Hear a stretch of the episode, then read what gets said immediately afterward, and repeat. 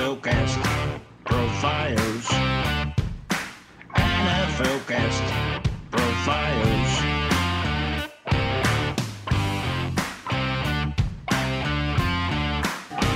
NFL Cast Profiles. Olá a todos, eu sou André Buda Peterman e este é o NFL Cast Profiles, episódio 2. A doctor, his wife, two of their young grandchildren among the five who were killed in Rock Hill, South Carolina. And tonight, authorities believe it was a former NFL player Intercepted by Philip Adams. who killed them before killing himself.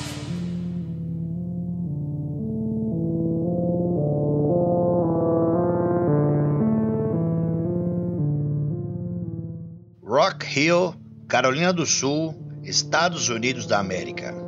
Na tarde de 7 de abril de 2021, o ex-defensive back da NFL de 32 anos, Philip Adams, escolha de sétimo round pelo San Francisco 49ers em 2010, se dirigiu até a mansão de seu médico, Dr. Robert Leslie, e portando duas armas de grosso calibre, uma .45 e uma 9mm, desferiu por volta de 20 tiros contra todos na casa da família Leslie.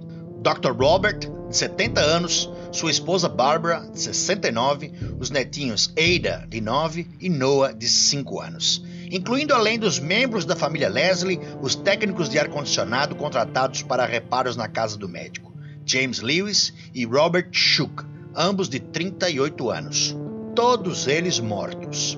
Depois de atirar e matar cinco pessoas, o ex-atleta, que disputou seis temporadas na NFL por times como São Francisco 49ers, New England Patriots, Seattle Seahawks, Oakland Raiders, New York Jets e Atlanta Falcons, evadiu o local e se refugiou na casa onde morava com os pais, situada a menos de 2 quilômetros da casa de Dr. Robert Leslie. The description we're given was a black male wearing black clothing, carrying something red, possible automatic gun. A polícia cercou o local, tentou negociar por horas, mas Philip Adams decidiu tirar a própria vida por volta da meia-noite com a ponto .45. O pai do atleta, no outro dia, acreditou o trágico ocorrido ao futebol americano, dizendo que o esporte teria bagunçado a cabeça do filho. Well, I can say that he's a good kid. He was a good kid, and he, uh, I think the football messed him up.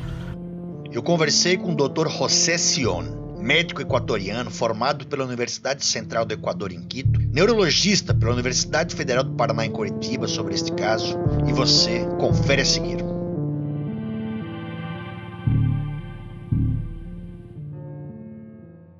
Olá a todos, boa noite. Digo à noite, pois estou gravando esse podcast na terça-feira à noite, dia 13 de abril, com Dr. José Sion. Dr. José Sion é médico formado na Universidade Central do Equador em Quito, especialista em neurologia pela Universidade Federal do Paraná em Curitiba. Boa noite, Dr. José Sion. Boa noite. Hoje estamos aqui tratando deste caso do ex-jogador da NFL que acabou cometendo esses crimes e tirando a própria vida, o Philip Adams. E as minhas perguntas, né, pro Dr. José, aliás, seja bem-vindo. Boa noite, igualmente.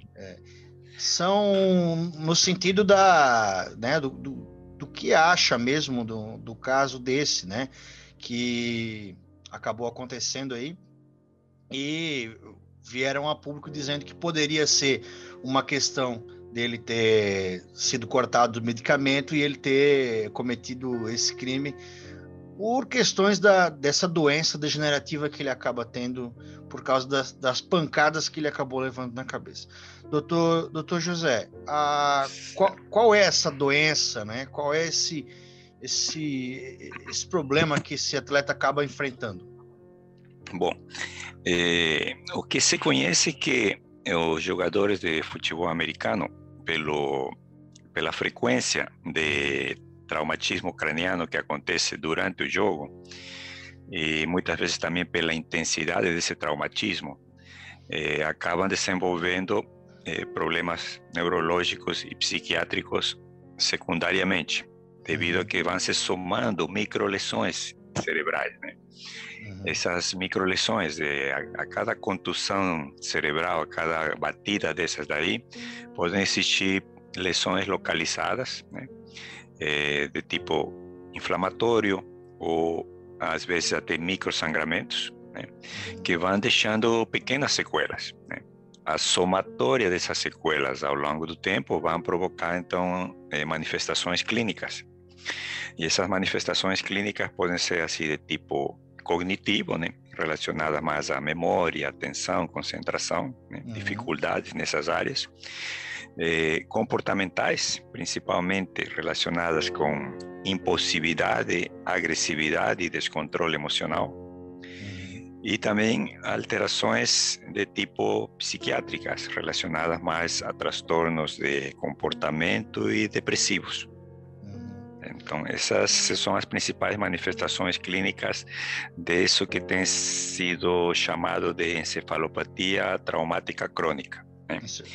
Na verdade, esse é um nome, digamos assim, mais recente que começou a se aplicar a partir da, desse século uh, para uma alteração neuropatológica que já existia anteriormente com o nome de demência pugilística. Ah, que, era, certo. que era mais relacionada aos traumatismos eh, de crânios, contusões cerebrais, principalmente dos boxeadores, né? Uhum. Mas que também existem em outros esportes de contato e de luta, como kickboxing ou muay thai. Uhum. Também tem o mesmo tipo de problema, e atualmente o famoso MMA, né? Certo. É, esse, o senhor já tra tratou algum, algum atleta ou alguma, algum amador nesse nesse sentido, com essas lesões? Sim, este, já tive pacientes, eh, jogadores de futebol, futebol de campo mesmo, uhum. que desenvolveram eh, epilepsia e provavelmente relacionado a esses múltiples traumatismos cranianos, porque, eh, por exemplo, já tive dois pacientes que eram zagueiros, uhum. uns zagueiros muito altos, onde praticamente tanto em treino como em jogo, o que mais levavam era bolada, eh, tinha que cabecear, e sabes como a velocidade e a intensidade dessas dessas jogadas no futebol é muito alta, né? A força de aceleração da bola e o impacto com a cabeça e a desaceleração súbita é muito alta, provocando com certeza pequenas lesões que ao longo do tempo vão se acumulando, né? E também eh, me lembro de ter eh, tratado de um paciente que era eh, lutador de Muay Thai. Uhum. E era um paciente muito jovem. Esse paciente começou a ter muito problema de irritabilidade, agressividade e insônia. Uhum. E na ressonância magnética desse paciente, apesar de ele ser muito novo, ele tinha 28 anos, já mostrava microalterações, sabes, na ressonância magnética. Uhum.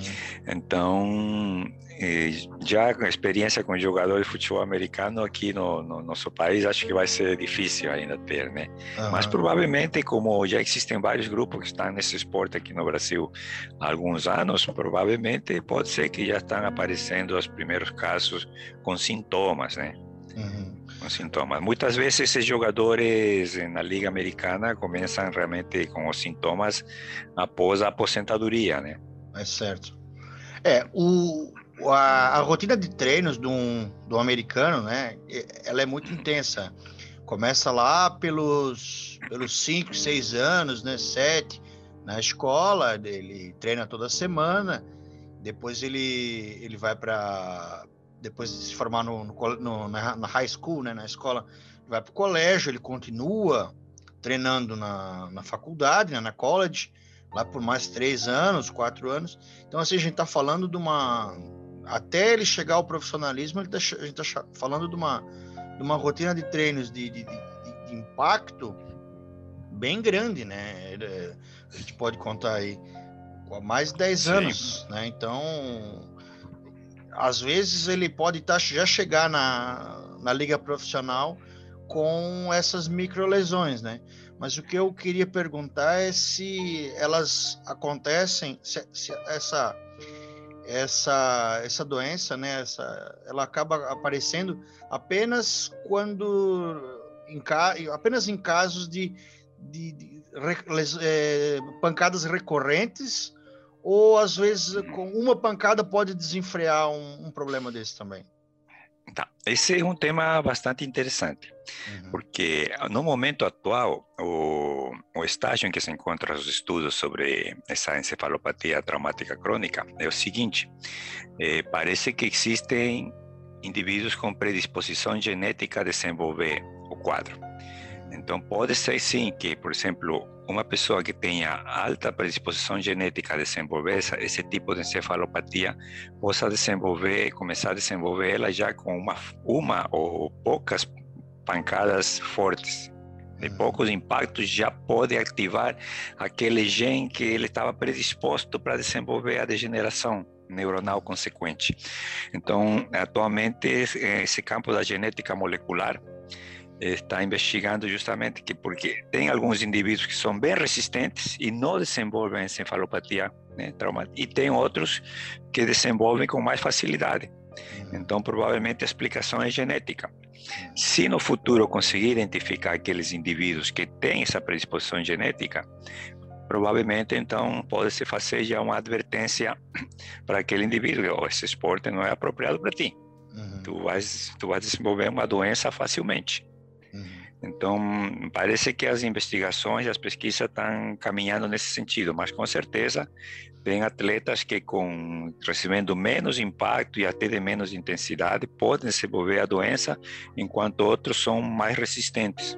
Uhum.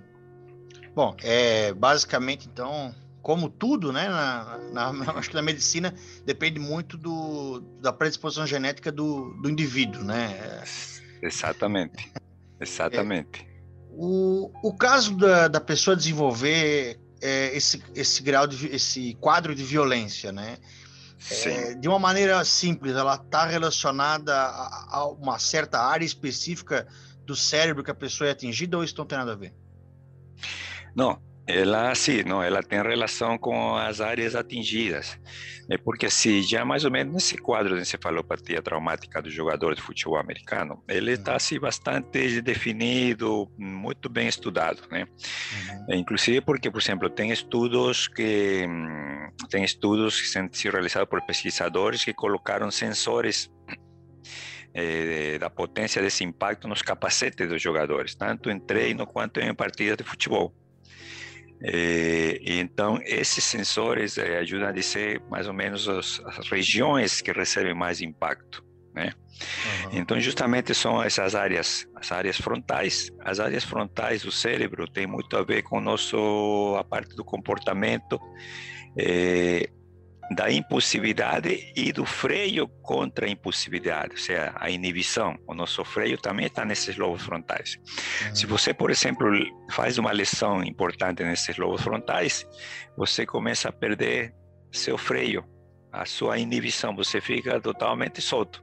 Você não se reprime por mais nada. Qualquer impulso vai aflorar. Uhum. Né?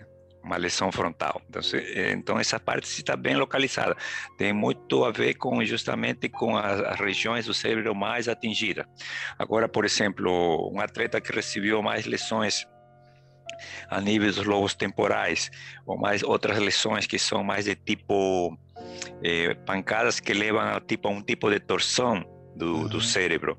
Essa torção provoca muitas vezes lesões a, a, nível do que se chama perto do tronco cerebral dos núcleos da base. Uhum. Essas lesões prejudicam muito, por exemplo, a memória.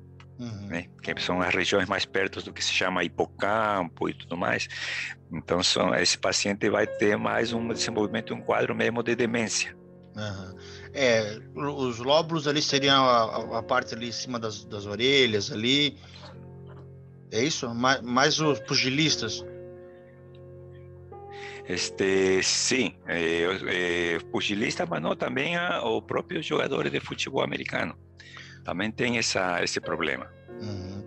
E a, a, parte frontal seria mais relacionada a, a essa questão do julgamento da, da, da, pessoa, como a gente fala na cultura popular, a, a, consciência, né? Se ela vai ou não cometer um, um crime, talvez. É, é, é, é, mais ou menos a parte da, sabes, da, do controle dos impulsos, né? Uhum. da, da impulsividade, tá? Porque se, se você perde essa parte frontal, é, é como se você perde um pouco até o discernimento moral, Certo. entende? Então, nessa hora de fazer algum ato ilícito, fica bem mais fácil, porque você não tem a, você não se reprime, Uhum. não existe aquela carga moral de estar fazendo alguma coisa errada, por exemplo. Hum. Bom, o, o filme ali que a gente cita é o Um Homem Entre Gigantes, né? Em inglês é o Concussion, né? Concussion, Concussion. Com Certo. o Will Smith e o Dr. Bennett Omalu, que é da Nigéria, né? Isso. É, Ele foi o, o- precursor nesses, nesses estudos envolvendo o, o- o futebol americano, mas an- antes dele já tínhamos ah, estudos a, a respeito disso? Sim, já porque os estudos sobre esse tipo de lesões cerebrais, e como eu te falava, começaram mais na, com boxeadores já no em 1928, mil, Uhum. sabe, nessa época. Ou seja, que quando este médico começa a relacionar isso com os jogadores de futebol americano, já tinha se passado mais ou menos uns 80 anos de estudos sobre isso, né? É, e, na verdade, o que se sabe atualmente é que a própria liga, os próprios dirigentes já, já tinham informações sobre isso anteriores, mas eram sempre ocultadas por interesses financeiros, né? Uhum. Então, porque logicamente que eles já tinham conhecimento de ex-jogadores que em que a proporção de casos de demência era muito maior do que a população normal, a população não- de não jogadores, né? Ah, a questão Tanto do- assim que Hum, pode falar, tanto assim que esse médico teve teve muitos problemas e muitas dificuldades eh, com a própria dirigência da, da liga. da, da liga, né? Porque eles eles viram que isso podia prejudicar os negócios, né? Aham. Ali no, no filme trata bastante da questão do capacete, né? Da, que causa, causa uma, uma falsa sensa- sensação de, de proteção, né? Como a gente pode caracterizar isso? Isso é uma questão até que, a gente, que eu já tive em rodas de amigos. Se o capacete ele protege mais ou ele, ou ele acaba prejudicando mais, né? Talvez seja uma questão de opinião pessoal do, do, do doutor, mas gostaria de, de levar essa Bom, questão em consideração. Bom, assim, eu não, não sou um grande fã de futebol americano, mas eu gosto ah, de assisto às vezes, né, mas não tenho um conhecimento muito aprofundado, também nunca joguei, né? Uhum, Mas o que te posso dizer é o seguinte: quando essas pancadas fortes que acontecem entre os atletas lá, muitas vezes o atleta fica tonto durante a pancada. Ele até pode ser, eh, volta a jogar na mesma hora e tal, mas ele durante alguns segundos, às vezes até minutos, está meio que no stand-by, uhum, sabe? Ele fica meio desorientadão e eles sabem disso, né? uhum, Eles sentem isso aí, né? Este, eu não vejo como, por exemplo, como essa dinâmica do futebol americano, eu acho que fica quase impossível, por exemplo, eles optarem por ah, vamos eliminar o capacete para diminuir o- esse tipo de impacto, porque os atletas vão se cuidar mais. Hum, parece que o futebol americano, sem esse capacete que protege parcialmente, ele vai ficar bastante descaracterizado, vai, vai mudar bastante. Uhum. Eh, você tem uma ideia de qual é o momento do jogo de futebol americano que onde que acontece o maior número de impactos e os piores impactos? Em que momento do jogo? Você que conhece um pouco desse, você imagina qual que é o momento que as pesquisas mostram onde que acontecem os, os piores traumas? Olha, E esse, esse momento tem sido identificado aham, e é, é, é a retomada depois de um kickoff. sim, é verdade. entende?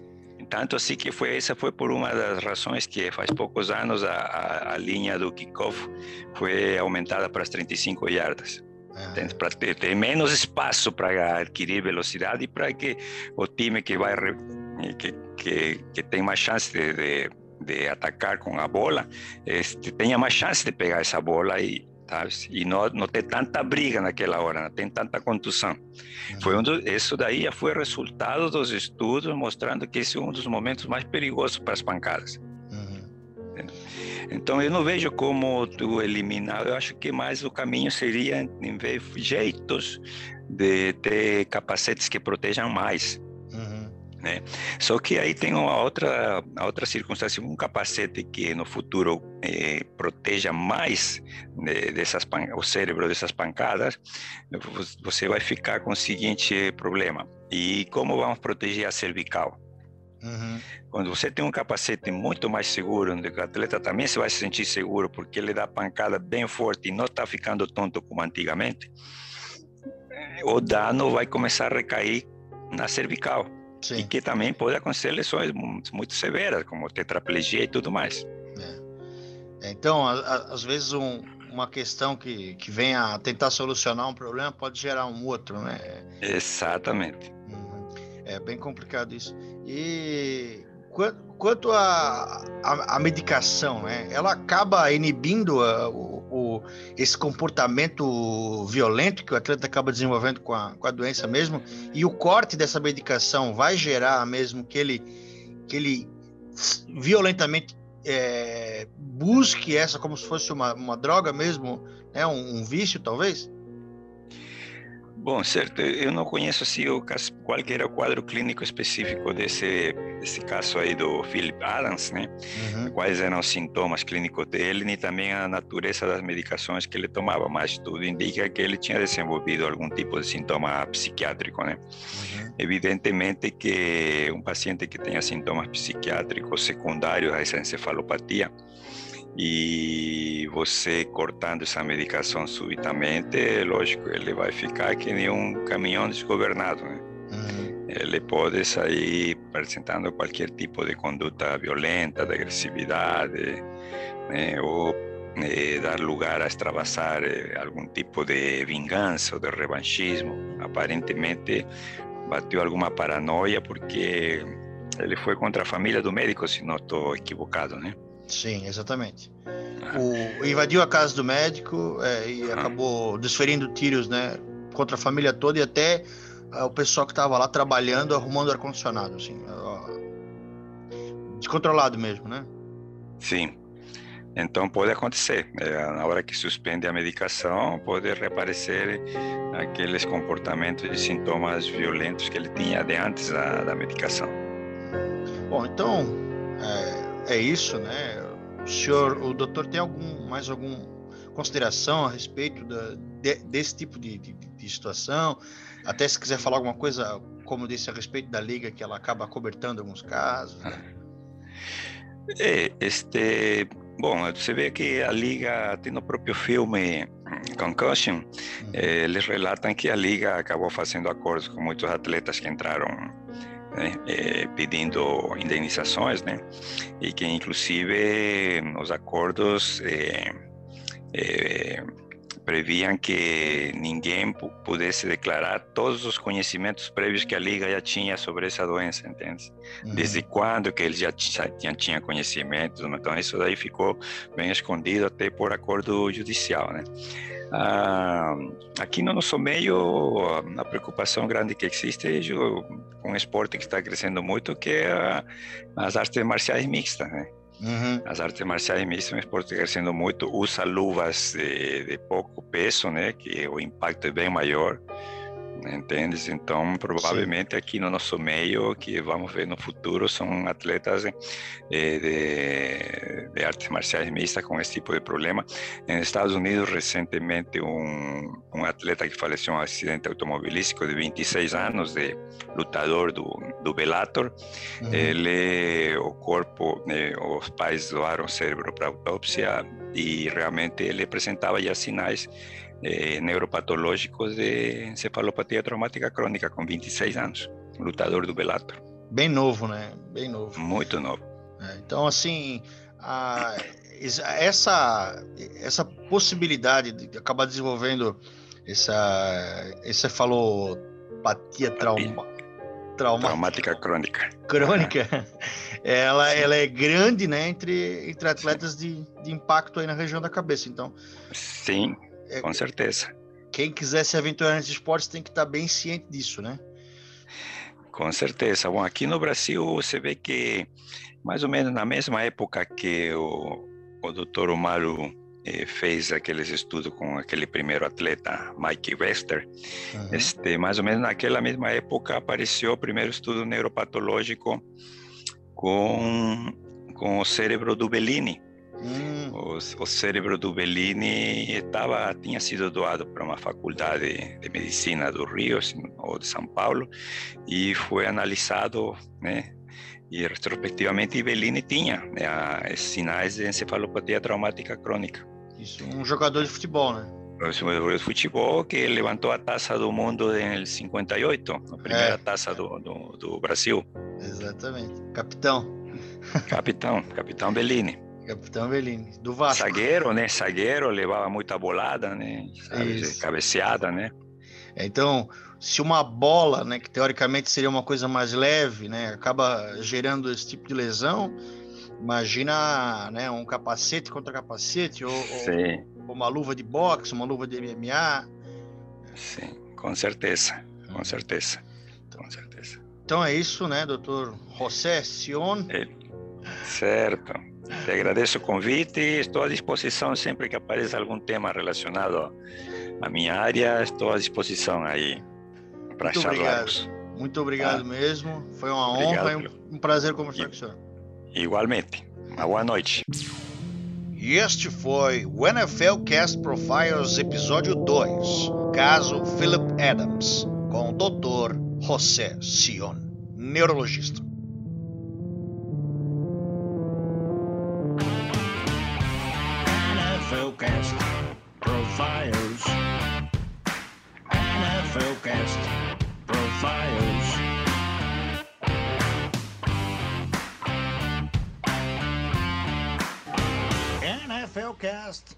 files.